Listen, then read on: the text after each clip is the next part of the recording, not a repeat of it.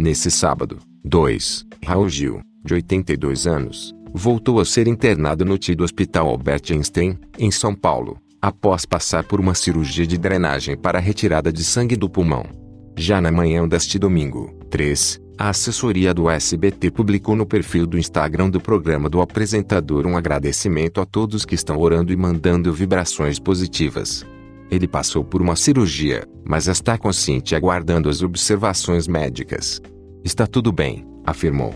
No último dia 12 de abril, Raul sofreu um acidente e ficou internado até o dia 20.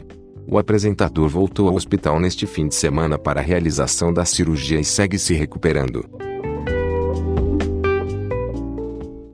Impedido pelo Supremo Tribunal Federal de nomear Alexandre Ramagem para a Diretoria-Geral da Polícia Federal, o presidente Jair Bolsonaro nomeou nesta segunda-feira o delegado Rolando Alexandre de Souza para o cargo. Visto como braço direito de Ramagem, Souza ocupava a posição de secretário de Gestão e Planejamento da Agência Brasileira de Inteligência, ABIN, cargo que detinha a convite do colega diretor da ABIN. A nomeação vem cinco dias depois da decisão do ministro do STF, Alexandre de Moraes, de suspender a nomeação de Ramagem, e vem dar um novo capítulo para a polêmica em torno da substituição de Maurício Valeixo, que culminou na demissão do ex-ministro da Justiça e Segurança Pública, Sérgio Moro. Valeixo tinha confiança do ex-ministro e sua substituição foi vista como uma forma do presidente interferir em investigações sobre seus filhos. Essa versão foi negada pelo presidente, apesar dele ter assumido que queria receber informações privilegiadas sobre investigações. Ramagem, o indicado para herdar o cargo,